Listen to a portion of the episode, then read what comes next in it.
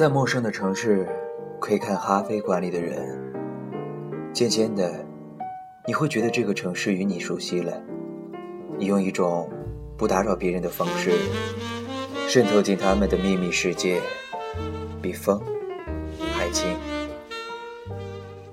因为咖啡馆，我与城市的眼睛相遇。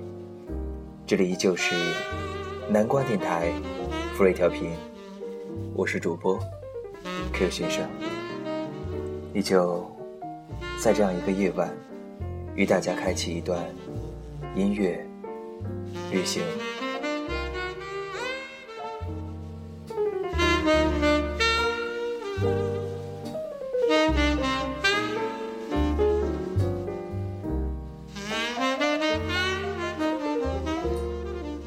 我想，我是在巴黎爱上咖啡馆的。那年我很年轻，失业，像一个异国游民在这个城市游荡。旅人和游荡者的感觉很不同，前者可以尽情享受，后者有些彷徨。巴黎带给旅人惊喜，但对游荡者而言，它并不那么可亲，尤其是在阴霾湿冷的冬天。还好。还好有咖啡馆，虽然连咖啡馆都是冷漠而势利的，但它仍提供一种不昂贵的奢华感。只要少少的钱，你就可以在这个巨大的城市中拥有一个小位置，享受到些许温暖，买到一些属于巴黎的感觉。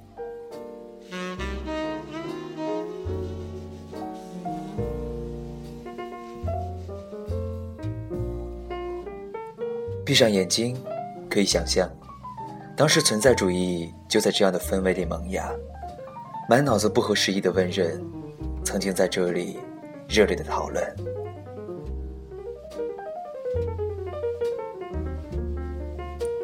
而我，曾在不少巴黎咖啡馆里写我的小说，那些小说早已绝版，都是年轻时为了筹每月盘缠写下的作品，每写一本小说。就可以付掉一个月的生活费，可以餐餐吃热食，可以不用担心房租，可以偶尔买一件打折的衣服。二十法郎一杯咖啡，写着写着，为了怕侍者过来问我，是不是还要再添一杯，故意留下三分之一杯以上，不肯马上喝完，又故意在桌上放两三块法郎，以祈求侍者的好脸色，别把我当。穷酸的客人看，有时一天可以写五六千字，写到手腕酸痛，才觉老本。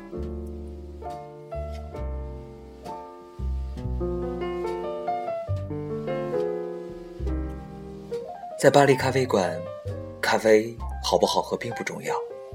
事实上，我在巴黎没喝过什么好咖啡，但我仍怀念着巴黎的咖啡馆，怀念。那一段什么都没有，不知人生何去何从的时光。烟味缭绕的咖啡馆中，曾经包容过我年少时的彷徨。巴黎是势利的，它会让人讨厌自己的穷。离开巴黎时，我曾许愿，当我再次回到巴黎时，别再这么拮据。我要搭头等舱回来，我要走进香奈儿总店。抬起下巴来提皮皮包，我要去米其林星星的餐厅，我要住昂贵的可以看见巴黎铁塔的饭店，我要，我用不太确定的语气许愿。然而，什么都买得起的时候，回到巴黎的我却有一点茫然，什么都不想买了。这些年，我只记得自己只在巴黎买过一件湛蓝色的皮衣。而咖啡的味道似乎也变了，喝咖啡的人对未来不再充满焦虑，咖啡的味道也就不再那么充满浓醇的渴望了。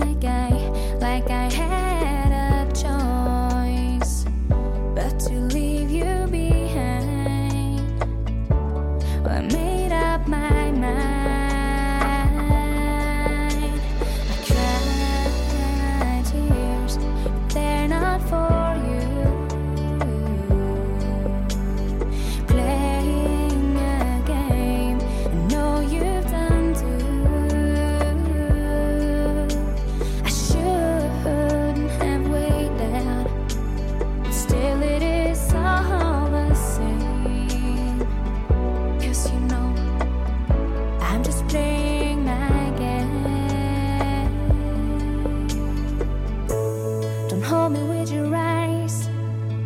The light in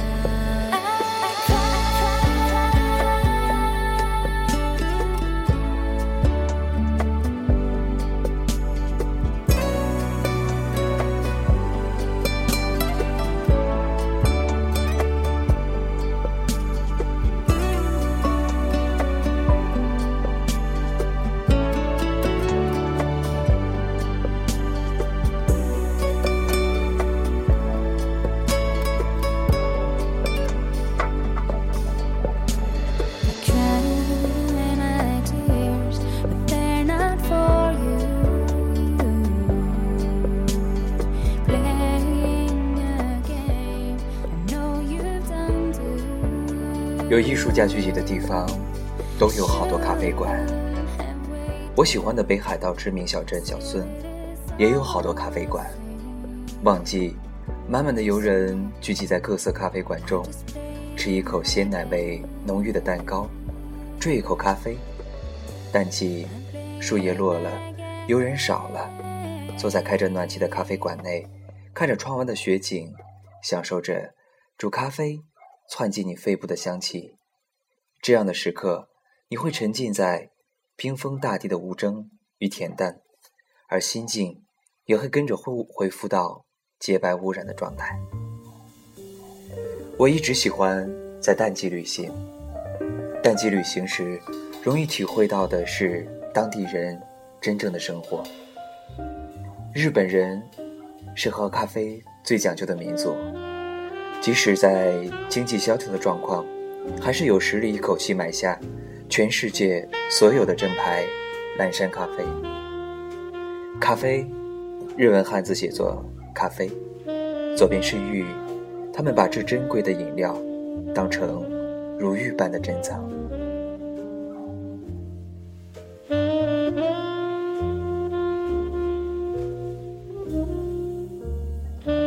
在小樽，别错过北一少子馆，那是很有北海道气氛的巨型咖啡馆。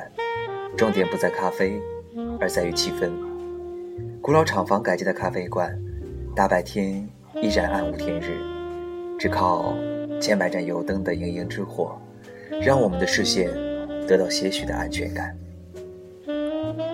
如果真的想要喝到好好的咖啡，我常常依靠招牌寻找对味的咖啡馆。招牌代表主人的个性与品味，门口挂着一块不起眼的小木匾，刻着“烘焙咖啡”几个字的咖啡馆，常常可以喝到主人一生悬命所研究出来的好咖啡。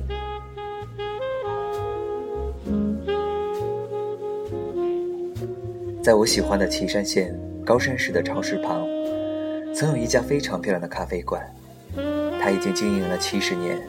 由妈妈传给儿子，妈妈九十岁了，儿子已经七十岁。老先生留着络腮胡，白发苍苍，长得很像想象中的商船船长。咖啡馆内全是明治时代的古董收藏，很漂亮的咖啡店，足以消除旅人对于这个偏远城市的陌生感。而人生，确实是沧海桑田的。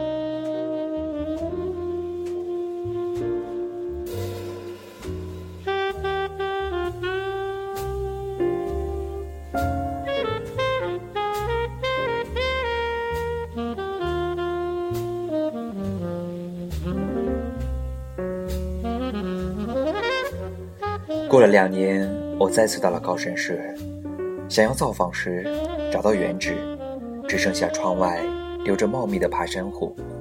咖啡馆里早已人去楼空，变成了一家炭火烧肉店。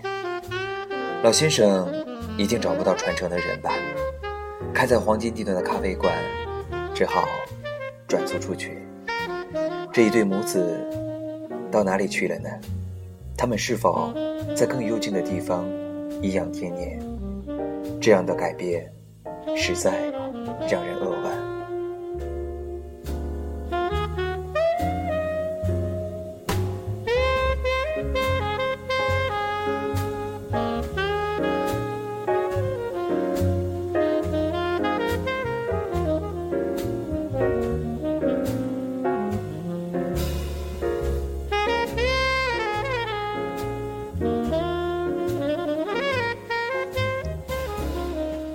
我常常用咖啡馆记忆一个城市。到那个城市在回忆中渐渐失去鲜明的轮廓，咖啡馆仍然像一枚珍贵的邮票，贴在心灵的信封上。在所有的商店都被全球化品牌占据的时代，只有咖啡馆仍然在跨国企业的阴影下，用它的方式慢慢的呼吸着。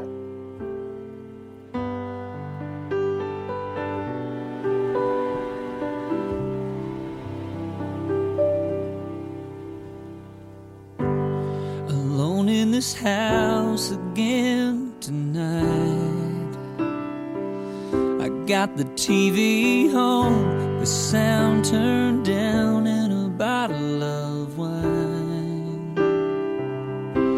There's pictures of you and I on the walls around me. The way that it was and could have been surrounds me. I'll never get over walking away.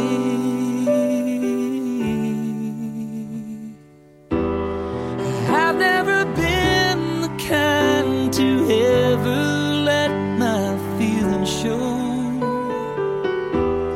And I thought that being strong meant never losing your self control. But I'm just drunk enough to let go of my pain. To hell with my pride. Let it fall like rain from my eyes. Tonight I wanna cry.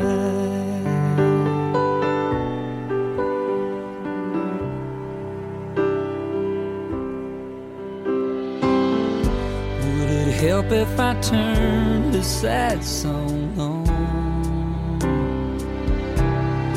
All by myself would sure hit me hard now that you're gone. Or maybe unfold some old yellow lost love letters. It's gonna hurt bad before it gets better. But I'll never get over you by hiding this way.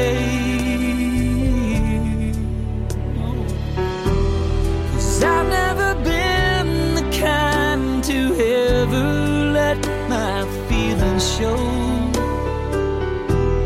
And I thought that being strong meant never losing your self control. But I'm just drunk enough to let go of my pain.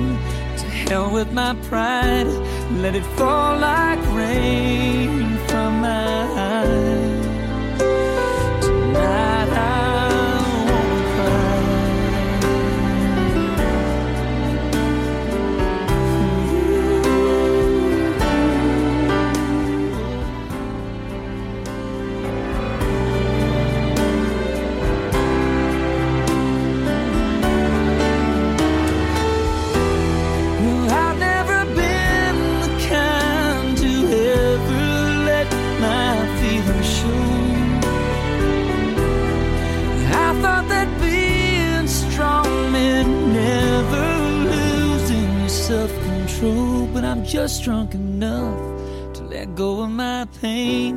To hell with this pride, let it fall like rain from my eyes.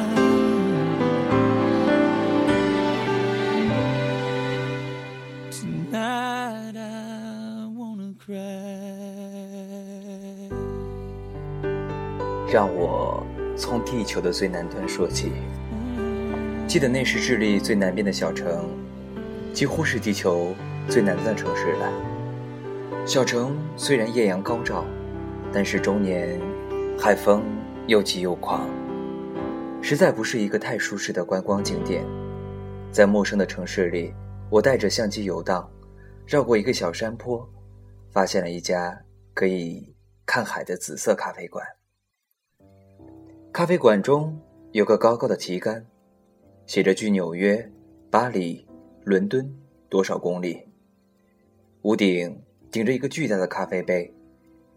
薰衣草，它的紫色让看起来像个可口的蛋糕，而仔细一看，华丽的它竟只是一个铁皮屋子。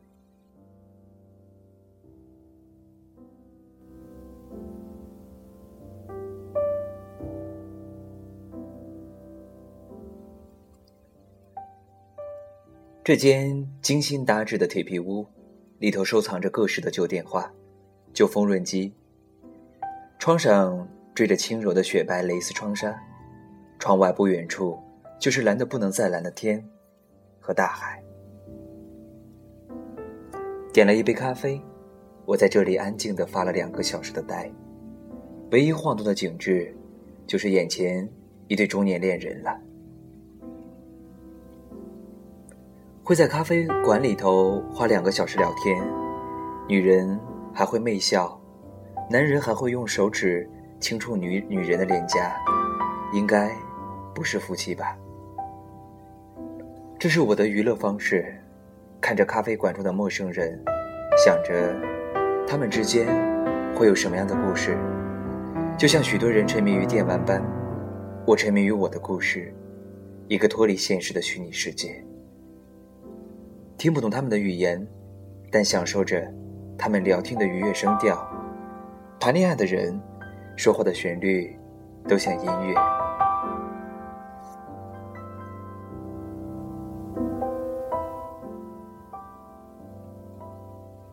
在陌生的城市窥开咖啡馆里的人，渐渐的，你会觉得这个城市与你熟悉了。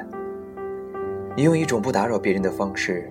渗透进他们的秘密世界，比风还轻。离开这样的咖啡馆，都有一种永别的怅然。怅然，因为或许这一生都不会有机会与他再次重逢。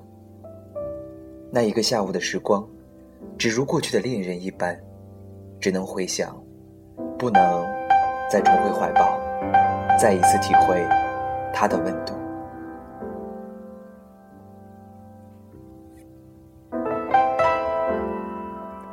曾经喝过每一杯咖啡，在唇齿之间荡漾着些许的苦味，为美好时光留下一段短暂又长久的记忆。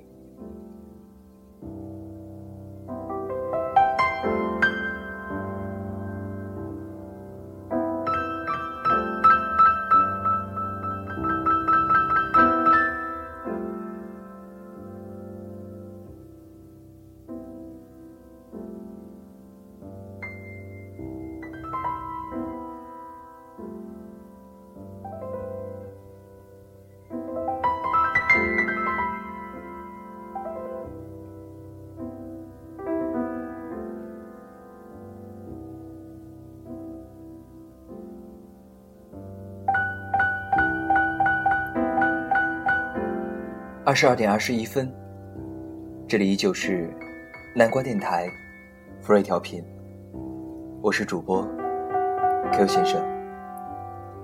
在这样一个夜晚，总有一种声音会让你留恋，总有一种音乐会让你忘却白天的烦恼。让我们在声音和音乐当中继续旅行。今天分享的文章。因为咖啡馆，我与城市的眼睛相遇。其实，每个人行走在城市当中，都会发现生活当中非常多美好的事物。